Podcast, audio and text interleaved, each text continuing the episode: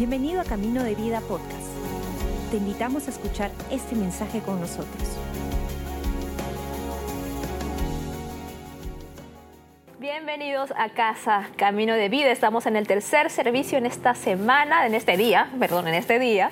Y yo soy Mariana y estoy aquí para traer algo yo creo que algo relevante, va a ser algo bueno lo que vamos a recibir hoy de parte del Señor.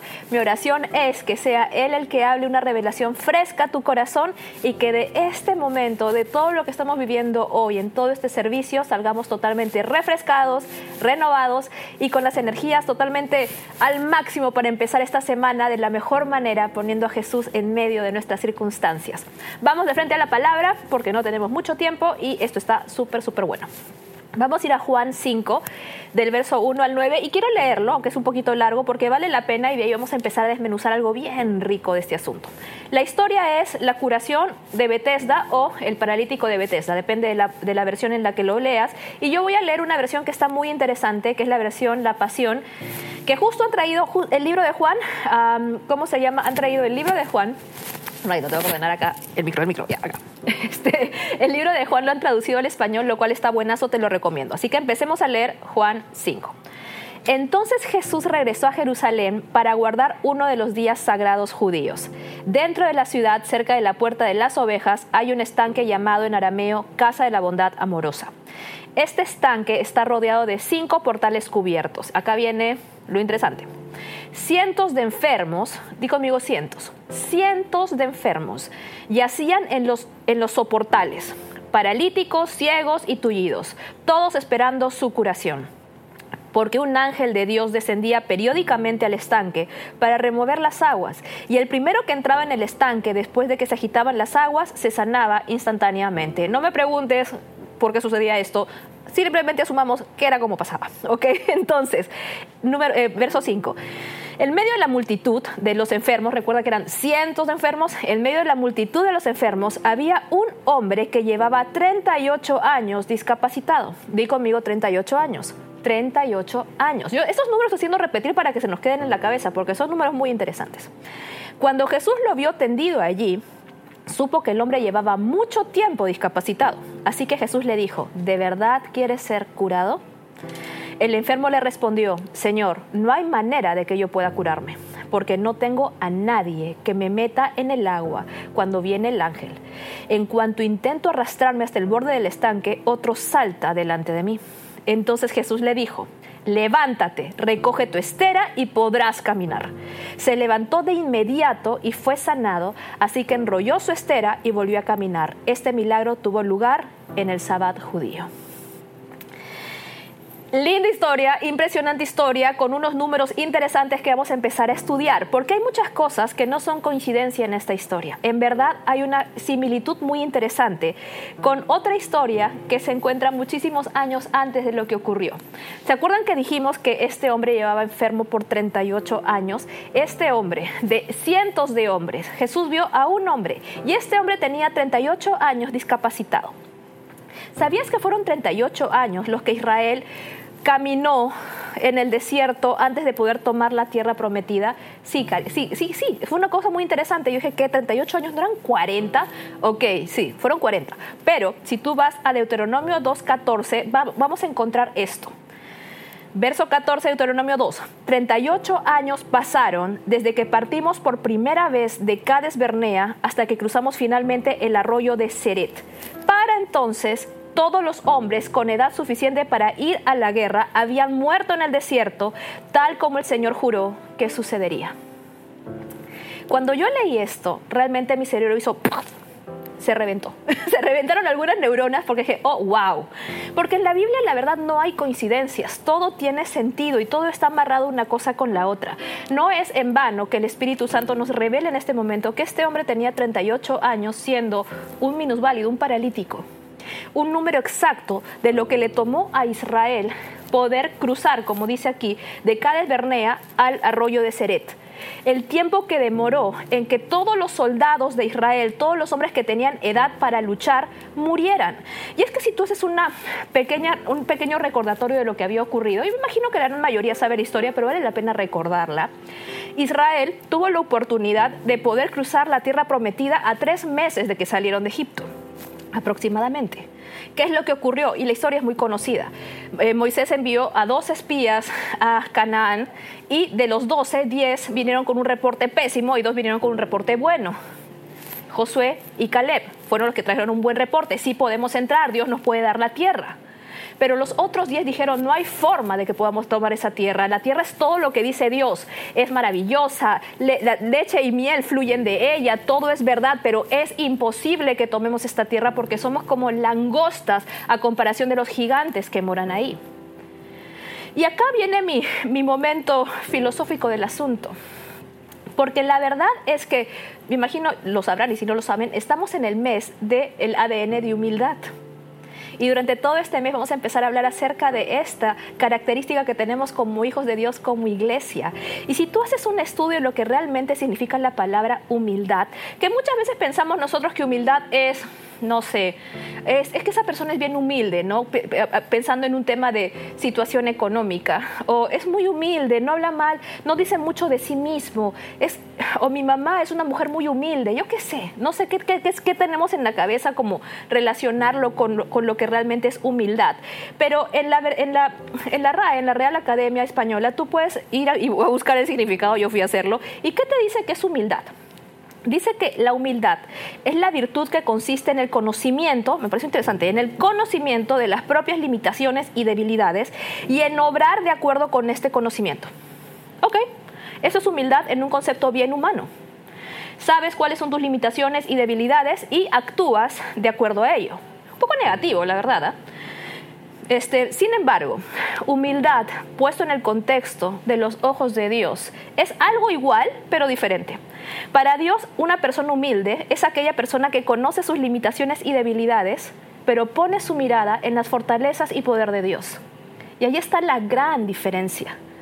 Porque nosotros como hijos de Dios tenemos que ser lo suficientemente humildes para darnos cuenta que tal vez no tenemos la capacidad de hacer algo, pero si Dios nos dice que lo hagamos, lo hacemos porque Él sí puede. Él sí puede. Y si Él puede, todo es posible. Y si Él te dice que lo hagas, se hace porque Él dice que se puede. Y yo lo miro a Él y no miro mi capacidad. Porque si miro mi capacidad y veo lo que Dios me pide hacer, es una locura. Porque normalmente cuando Dios nos pide hacer cosas son cosas medias locas, honestamente. Porque Él quiere intervenir en ello. Él no te va a pedir algo que tú puedas hacer únicamente con tus capacidades, pero te necesita a ti para hacerlo. Una persona con verdadera humildad va a darse cuenta, sí, yo no tengo capacidad, pero mi Señor me lo está pidiendo y Él sí puede hacerlo a través de mí, porque Él quiere hacerlo y porque Jesús me ha dado la capacidad en su nombre de hacerlo, yo puedo hacerlo. Encontramos varios casos de personas humildes en la palabra. David fue una persona humilde cuando se vio delante de Goliat y lo venció. Mariana, ¿cómo se fue humilde? Porque obviamente se dio cuenta que era un chivolo que no podía hacerlo, pero Dios podía derrotar a este gigante porque Dios estaba con él. Si Dios estaba con él, él podía derrotar a este gigante. Regresemos a la historia de Israel. Ellos no vieron a Dios, vieron su propia capacidad y por eso fallaron de entrar. Y lo que Dios dijo fue lo siguiente, ok, ustedes no creen que yo puedo, perfecto, va a tener que morir todos aquellos que, fueron, que son los soldados de Israel para que ustedes puedan cruzar la tierra. Tiene que morir la fuerza de Israel para que sea yo quien les dé la tierra prometida. Todos esos niños que ven ahí serán los que tomarán la tierra conmigo, de la mano. Yo voy a darles la tierra. Jamás la idea era de que ellos tomaran la tierra con sus fuerzas. Siempre la idea de Dios fue Él darles la tierra. Pero ellos vieron la capacidad de sus soldados para ver eh, la posibilidad de poder entrar a la tierra prometida. Estos soldados no podían darles la tierra, no eran capaces. No miraron a Dios, miraron su propia capacidad, fallaron y tuvo que morir la capacidad para poder tomar la tierra. Regresemos en estos minutos a la historia del paralítico. Jesús miró a este hombre de cientos de enfermos. Miró a este hombre y cuando lo vio sabía que este hombre tenía mucho tiempo enfermo, 38 años. Un hombre que ya había perdido esperanza, que ya no tenía capacidad para ser sanado. Finalmente este hombre había llegado a un momento de su vida, después de 38 años de su propio desierto, de su propio desierto de intentar lograr esta sanidad. Solamente Dios sabe cuántas veces este hombre había ido a este lugar a ser sanado, a intentar ser el primero en entrar de cientos de enfermos a este pozo de agua donde el ángel movía para que uno sea sanado. Este fue un día más de su intento. Y cuando Jesús lo vio, y me encanta esto, Jesús le preguntó, ah, vamos un poquito más atrás. Cuando Jesús lo vio, supo que el hombre llevaba mucho tiempo discapacitado y le preguntó, ¿de verdad quieres ser curado? Esta pregunta me parece muy interesante, porque una persona enferma no quiere ser curada. La verdad es que muchas veces no lo queremos estamos tan acostumbrados en nuestra condición, hemos aprendido a vivir tan bien con nuestra discapacidad. Y cuando hablo de discapacidad no solamente es física, a veces es mental, emocional, qué sé yo. Hemos abrazado tan bien esta discapacidad que no estamos listos de soltar y ser sanados. Aún queremos, tenemos mucho orgullo para poder ser sanados. Llevamos mucha, mucha, mucha, mucho resentimiento, mucho orgullo, falta de perdón, miles de cosas, excusas para soltar esto y avanzar en la vida. Y es por eso que el Señor siempre te va a preguntar, ¿estás listo para ser libre? ¿Estás listo para ser curado? Porque yo no voy a intervenir y hacer algo si tú no quieres asumir el riesgo. Porque van a haber cambios. Y este hombre vino con una respuesta muy interesante. Él le dijo lo siguiente es imposible que yo sea sanado. Porque cada vez que intento, y me encanta porque le dice, no, no es posible que yo sea sanado, porque estoy solo. Nadie me ayuda a llegar. Dos cosas que dice, es imposible, mi situación es imposible, y dos, estoy solo. ¿Cuántas veces nos vemos de esa manera? Esta situación es imposible de que cambie y estoy solo, estoy sola. No hay manera de que pueda salir de esto. Y en ese momento Jesús le dijo, pero yo sí puedo. Número uno, yo puedo sacarte de ahí. Y dos, no estás solo, yo lo voy a hacer por ti. ¿Y qué es lo que le dice Jesús a este hombre? Tres cosas interesantes. Número uno, levántate. Número dos, recoge tu estera. Número tres, podrás caminar. Y esos son los pasos que Jesús va a hacer contigo. Mi amor, levántate. Número dos, recoge tu estera. Número tres, avanza, camina. Y es que cada cosa tiene un porqué. Número uno, levántate. En otras palabras, cree en mí, toma acción, párate, párate de esta situación. Tú puedes, levántate. Y no solamente te quedes ahí, recoge tu estera. En otras palabras, todo el sistema en el cual has estado viviendo antes, ordénalo ya no lo vas a necesitar. Esa estera ya no es necesario que esté en el piso, levántala, ordena tu vida antigua. Y número tres, y me encanta, camina. Es más, te lo digo de esta manera, avanza. Son tres cosas que Jesús le pidió hacer a este hombre. Párate, levanta tu camilla, avanza. No te quedes aquí. Este lugar ya no es para ti. Y lo que amo de este hombre es que al escuchar la voz de Jesús, él no dudó en pararse, agarrar su estera y comenzar a caminar. Y eso es algo interesante, porque cada vez que el Señor viene a intervenir en tu vida y te dice algo, hazlo inmediatamente. No esperes, no procrastines, no lo dejes para mañana. Si el Señor te dice hoy, quieres ser sanado y tú dices, sí lo quiero, entonces levántate, recoge lo que tienes que recoger y camina, porque eres sano. Yo declaro sanidad sobre tu vida. Y no solamente hablo de una sanidad física, puede ser emocional, puede ser mental, puede ser en tu corazón, en tantas áreas, que necesitamos la libertad de Jesús. Pero para poder hallar esa libertad, para poder tener la capacidad de poder levantarte, agarrar tu estera y avanzar, necesitas tener un corazón humilde. En el caso de este hombre, tuvieron que pasar 38 años, igual que el tiempo que Israel necesitó pasar para que todo su orgullo muriera, para que todos sus soldados murieran. ¿Cuánto tiempo tiene que pasar en tu vida para que tus soldados mueran y puedas escuchar la voz de Jesús diciéndote, yo quiero? Levántate, agarra tu camilla, avanza. No tomes más tiempo. Humildad, se requiere humildad para poder abrazar todo lo que Jesús tiene para ti, porque es con su capacidad, no con la tuya. Tal vez has estado aquí en nuestra sede virtual más de una vez, o tal vez es la primera vez que estás aquí, o tal vez estás escuchando este video, este, este servicio por primera vez. Y no quiero terminar sin darte la oportunidad de recibir a este Jesús, a este Salvador, al Hijo de Dios, como tu Señor y Salvador. Porque en este momento Él te invita a decirte esto. ¿Realmente quieres ser libre? Yo puedo.